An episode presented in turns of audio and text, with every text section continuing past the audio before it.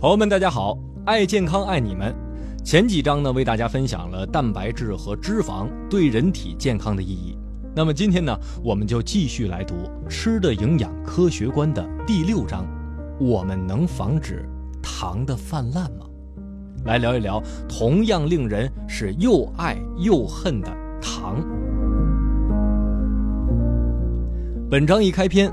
戴维斯女士呢就说，她曾经应邀去过一家很有名的餐馆去用餐，沙拉分量很少，牛排估计呢仅有十五克的蛋白质，剩下的都是淀粉类及糖类的食物。他们原本计划是晚上继续工作，但是啊，吃了这餐之后会发现没有一个人再有精神了。虽然说糖是一种基本营养，和水一样，但现在已经到了泛滥的地步了。几乎我们所吃的每种食物都能以某种形式提供天然的或隐藏的糖。本章的第二小节就详细的介绍了糖的来源和种类。接下来呢，我们就用几项糖类之最来帮大家总结一下。首先啊，是第一罪，吸收最快的糖是葡萄糖和果糖。几乎所有的水果当中呢，都会含有这两种糖。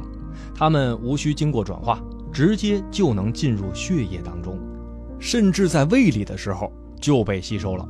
比如说啊，当您早餐喝下橙汁之后，其中的糖可以在短短的三到四分钟之内就进入到血液当中，瞬间拉高了您的血糖水平。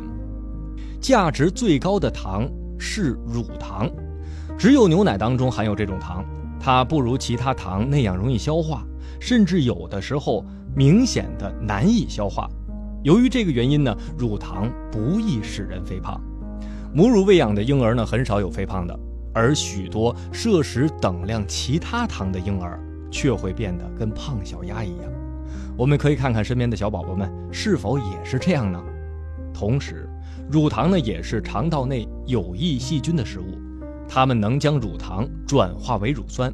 然而呢，不吃脂肪的人如果摄食了过量的乳糖，将有害于他们的健康。最没有益处的糖就是精制糖，它只能是导致龋齿啊、胰岛素过量分泌和破坏胃口。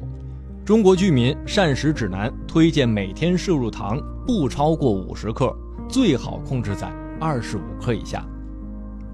淀粉呢？是隐藏糖的主要来源，我们本就可以从新鲜水果啊和蔬菜当中获得足够的身体所需的淀粉。